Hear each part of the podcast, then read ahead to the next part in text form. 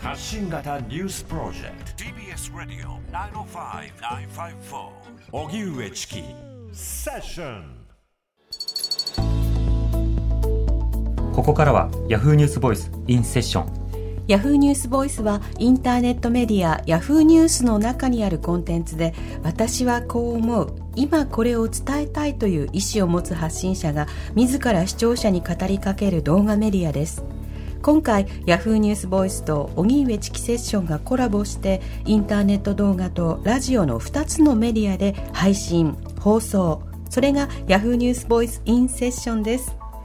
今日のゲストタレントの広川ひかるさんです。よろしくお願いいよろしくお願いします。広川ひかるです。ではプロフィールご紹介しましょう、えー広川ひかるさん本名上島ひかるさん高校時代から芸能界を志し1988年フジテレビ系の発表日本モノマネ大賞で優勝し芸能界入り。94年に上島竜兵さんと結婚。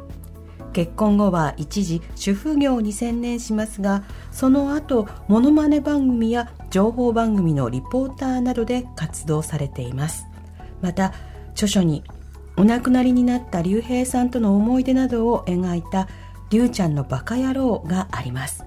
今聞きたい当事者からの声私はこう思う。ヤフーニュースボイスインセッション今日のゲストは広川ひかるさんです。お願いします。お願いいたします。はい、今回あの「りゅうちゃんのバカ野郎」とい。う本出されまして、これ本当にあの素晴らしいタイトルですよね。はい。りゅうちゃんに対して呼びかけている言葉でもあるし、代表的な、はい。あのギャグでもあるわけですけれども、はいはいこの本をそのまとめることになったいきさつというのはどういったことだったんですか？まああのりゅりゅうちゃんがあの生前中といいますか誰か著名な方が亡くなった時に必ず永六輔さんの言葉で人は忘れられた時に本当の死が待っているっていうことを必ず言ってたんですね。うんあの志村さんが亡くなった時もそうでした。これはみんなが志村さんのことを忘れた時に本当に志村さんは死んじゃうんだっていうそれをすごく悲しそうに言っていてあの、まあ、達観したような顔で言っていたので本人もきっと忘れられたくないんじゃないのかなって私はあの彼の30年近く30年以上ですか一緒にいましたからあの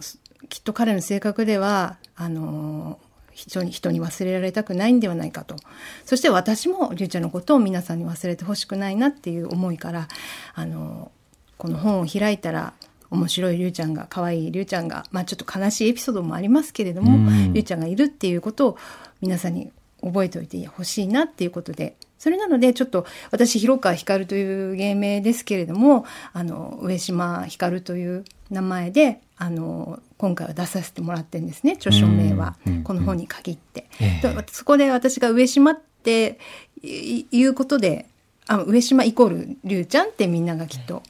あのイメージをしてくれると思うので。うん、はい。そうですね。ずっと一線で活躍されてきたはい。メディアンで、でなおかつそのプライベートのまあ可愛らしいエピソードなどもはい。たくさん盛り込まれていて、はい。ただ本読まれている方も僕もそうですけど、あの驚かれるのが、やはりその上島さんが竜兵さんがその1年前からお腹になる前から、そのうつ状態というか、はい。とてもメンタルの状態が良くなかったと。そうですうんね。いうこと書かれてましたね。そうですね。もともと、まあ、そうやってオンオフがある人間でしたから、その、どう、あの時期を境にっていう、はっきりしたことは私も言えないんですけれどもう、んな、その感情の起伏とかそういうのはもともとある人でしたね。お天気屋さんっていう言葉で片付けてましたけど、それは今、かつては私の中で。でも、お天気屋さんではもう住まない状態になってしまったわけなんですよね、今回は。うんうんだからその、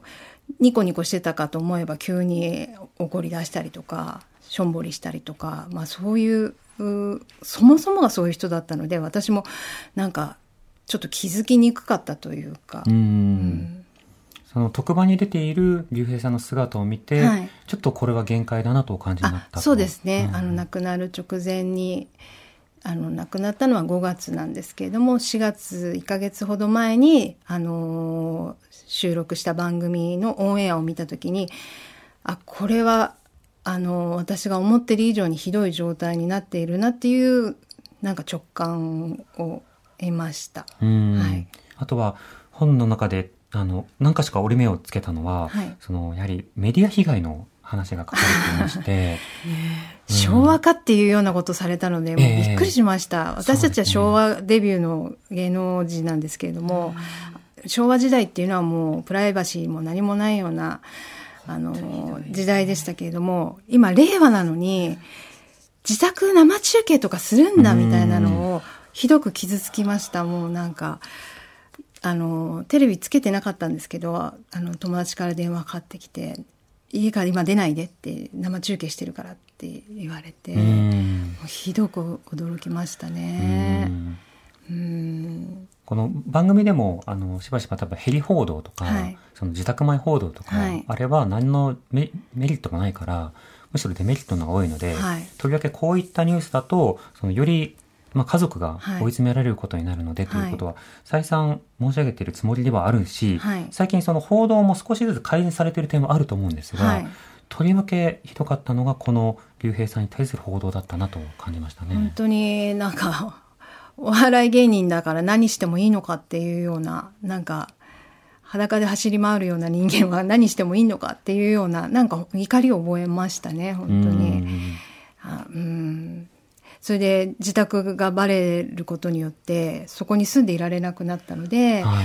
もう引っ越しをすることになるわけなんですけどまたその引っ越し作業とかもものすごい大変でしたうね。んあのそれこそ遺品の整理であるとか、それからその遺産の、まあ分け方とか、はいい、ろんな手続きに加えてはい引っ越し、引っ越しそれ同時進行で全部やってきました。うーんはい。そうなんです。その間に、あの、まあ、私の体に異変があって、なんか、結局は乳がんだったんですけども、胸にしこりがあるってことがわかるんですけど、病院に行く時間がないわけですよ。なので、とりあえず引っ越しだけを済ませて、病院は次だみたいな感じで先先延ばしにはしてしまったんですけれども、もう本当に大変でした。なんかい私一人で全部やるしかない手続きだったので、あの子供もいませんから、ほんうんもともとそんな手続きが得意なものではないので、もういろんな方に教わったりとかししながらあのやりましたね。この備えてはい。そうしようっていうことで準備できるものではないないです。かなかなか。ましてやそのでもまだ若かったですから亡くなるなんて思ってませんから、うんこれがね70代とかだったらじゃあちょっと就活を2人で始めていきましょうみたいなことはあったかもしれませんがまだとてもそんな風に考える世代ではなかったので、うんあの本当に急な出来事に本当に毎日戸惑ってましたね。もともとヒカルさんはあのあの遺言書を書いててほしいとあはいあのそれは相続の問題があるので、そこはお願いねというようなコミュニケーションはされてたようであ、すね。そうなんです。それは、あのー子供がいら、いらないんだ、俺はっていう話をしたときに、だったら、相続のことをきちんとしておかないと、後で必ず揉めるからっていうのは、私はいい 予言をしてたんですね。うん。ええあの必ず揉めることになるつく持ってなくても揉めるのが相続だからって言ってでそんなことであのまあ私がもし先に行くかもしれない。あなたが先に行くかもしれない。どちらの家族ともそういうことで仲違いになるようなこととかは絶対にしたくないからあのきちんとしてほしいって言ったけど何にもしてくれなかったですね。うん。今回そのこの本を読んでその一方でコメディアンの、はい。コメディアンとしてのその竜兵さんがさまざ、まなその葛藤を抱えながらもとてもサービス精神旺盛な方であるというようなこともある種刻むようなはい。本になってますね、はい。本を出されてからの反響はいかがですか？あそうですね。やはりちょっと皆さんテレビの中の印象とは違ったっていうことを言われる方が多くってあのあんなにそその本の中にあるような繊細な人だとは思ってなかったっていうふうにあのそう言われること言われたりおお便りをいただくことが多かったんですね。うんでうんでも私はりゅうちゃんの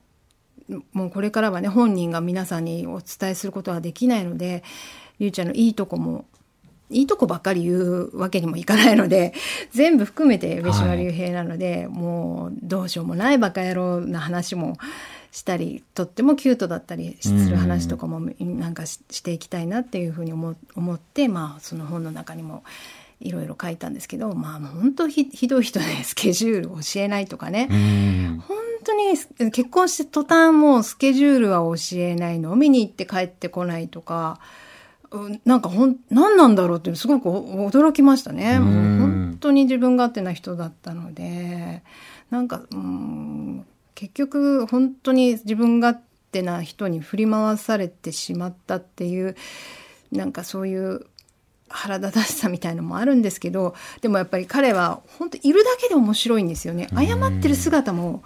ひーちゃんごめんなさいって言って、もう土下座とかすぐするんですけども。家の中で家の中でもすぐするん です。それ超面白いんですよね。そのなんかもう、やってる姿とかが。はい、だからもう、それでもう笑っちゃって、あの、いいよいいよとは言わないんですけど、うん、あの、何で怒ってるか分かんなくなっちゃうんですよ、自分が。笑っちゃって。それで、まあまあまあまあまあまあ、みたいな感じになるんですけど、怒ってることは大概、あの、生活態度のことで起こるんですけど、うん、本当なんかもう、何しても面白かったですね。もう、なんか、虫が来て、キャーってなんか、なんとかして、ひーちゃんとかって言って、ゴキブリとか、なんかベランダに入ってきたセミとかに怯えて、はいはい、なんとかしてとかって言ってる姿がもうおかしくておかしくて。ヒカルさんの話聞いてるだけで、もう目、目に浮かぶ。そうなんですよ。本当ね、いいリアクションしてましたよ。もう本当に。本当にいいリアクションしてました。もうそういう、もう一つ一つが全部面白かったので、あの、いや、頼りにならない亭主ね、なんて思わないんですよ。もう、もう怖がって飛び上がってるのとかがもう超面白いと思って、大丈夫大丈夫とかって言って、な何でも私がやってあげてましたね。やっぱり面白い時間を共に過ごすのがお好きだったんですか？そうですね。私も、あの、やっぱ面白探しをする子供の時からそういう人間だったので、やっぱりお笑いタレントになったようなものなんですけれども、やっぱり二人でもね、面白い話とか、あの、会話も結構たくさんししました。あの、よく、なんていうんですかね、あの M1 とかそういう、まありゅうちゃんたちはもうそういうコンテスト番組やお笑いコンテスト番組は出ませんでしたけども、はい、一緒に見ようとかって言われて一緒に見て二人で審査員にしちゃったりとか。それであこのコンビはこうこういう感じがいいねとかちょっとツッコミが弱いよねとかなんか二人でね言ったりとか。なんか、まあ、点数まではつけませんけれども、なんかそういう、あ、これからこいや、今こっちが負けちゃったけど、こっちの子の方が、ちょっとやっぱ花があるよねとか、なんかいろいろね、なんか言ったりとか、そういうのはすごく楽しかったですね。大喜利を二人、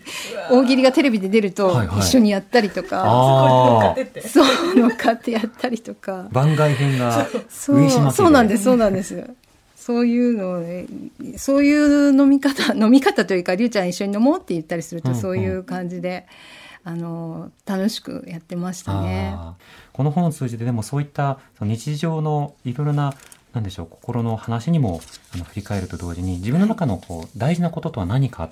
はい、人のこう人生夫婦の人生を通じてこう考えさせられるような一冊だと思うんですね。はい、今日はあの特にこのリスナーの方々に、はい、あるいはこの本を通じてどんなことをさらに持って帰ってほしいなとお感じになりますか？そうですね。あの、本当に先ほども言いましたけれども、誰もが、あの、危うい本当に世の中なので、あの、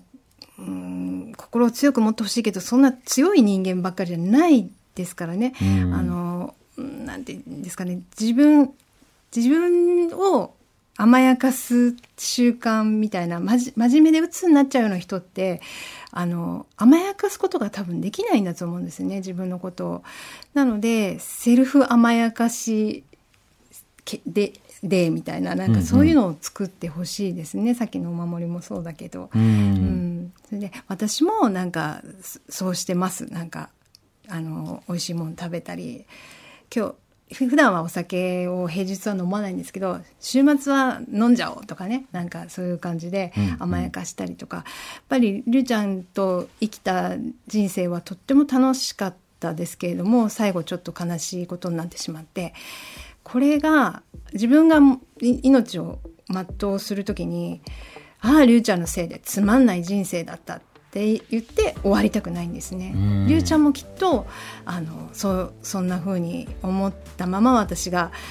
向こうに行って会ったらなんかがっかりするだろうなと思うので。うんありがとうございます。